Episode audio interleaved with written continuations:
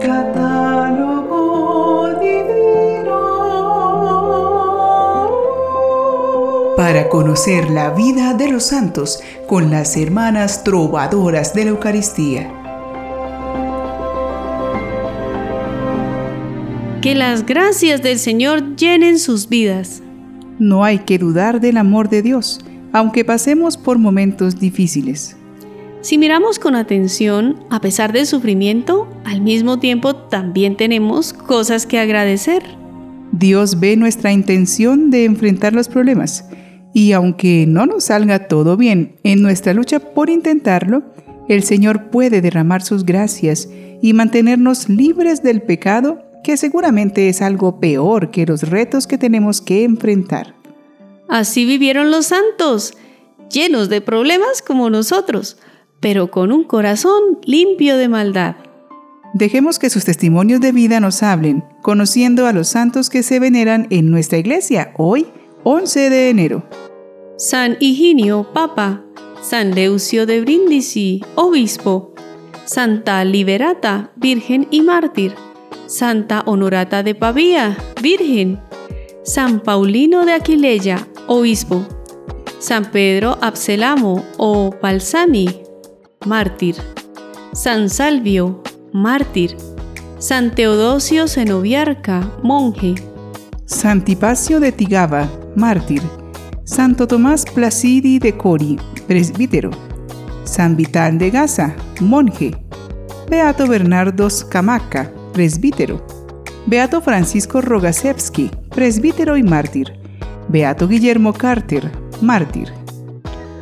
Hoy conoceremos la vida de un papa cuyo pontificado comenzó en enero y terminó en enero, durando solo cuatro años y seis días, pero pudo establecer muchas importantes pautas para varios asuntos de la Iglesia.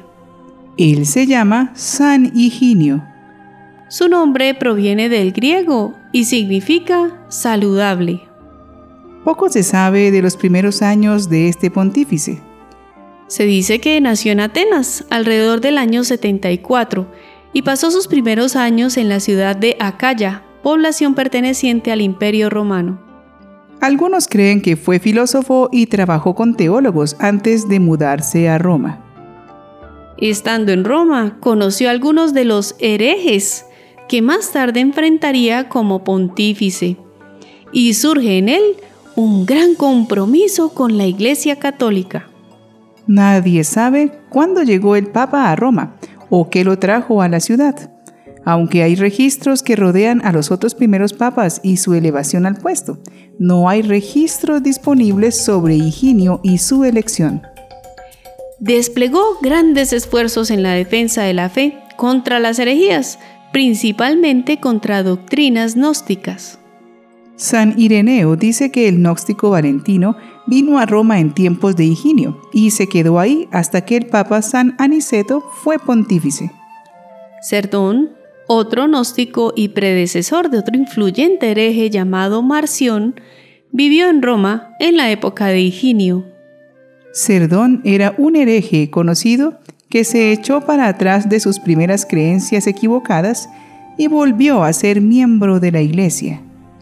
Cuando Cerdón comenzó a predicar enseñanzas herejes nuevamente, fue excomulgado, es decir, dejó de hacer parte de la Iglesia Católica de una manera definitiva.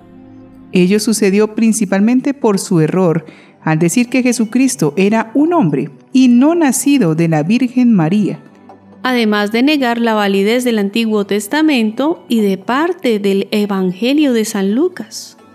En esa época de lucha contra las herejías, San Higinio contó con la gran ayuda de San Justino, quien escribió su obra Apología en favor de los cristianos, que con gran energía echaba por tierra los falsos argumentos de los herejes.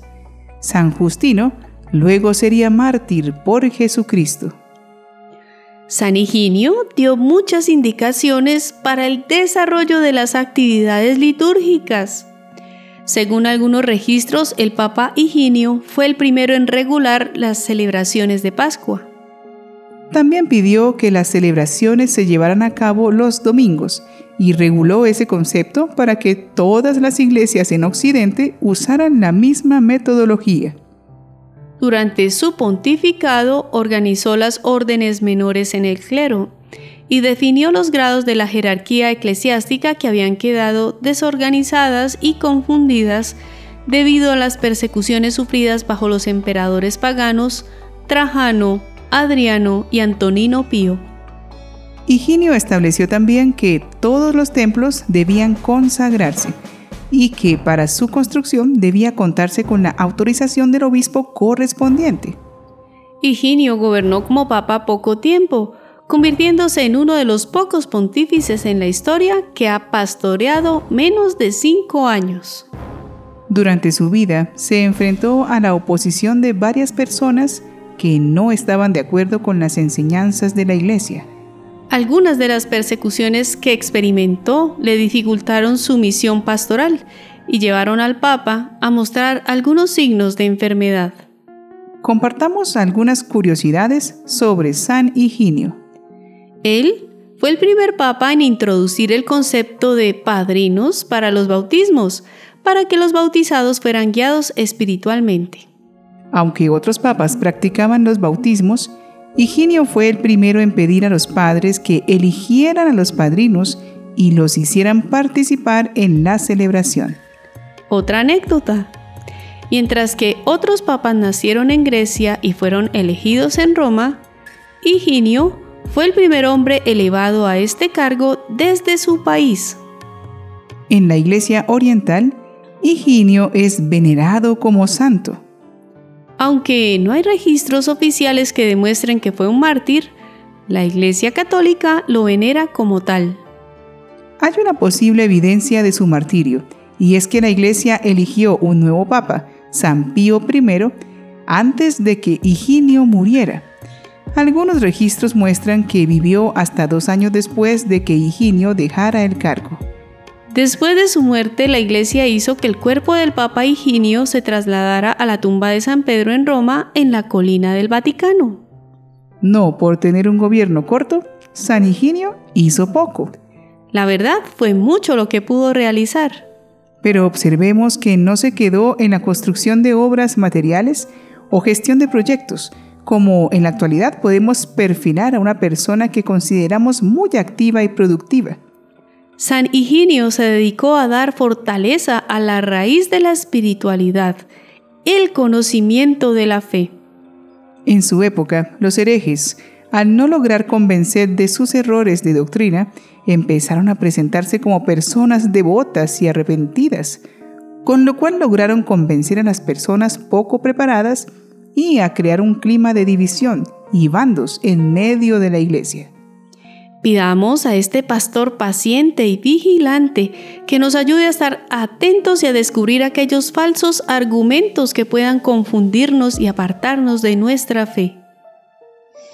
Pastor eterno, mira con benevolencia a tu rebaño y consérvalo con protección constante por tu bienaventurado mártir y soberano pontífice Higinio, a quien constituiste pastor de la Iglesia Universal Amén.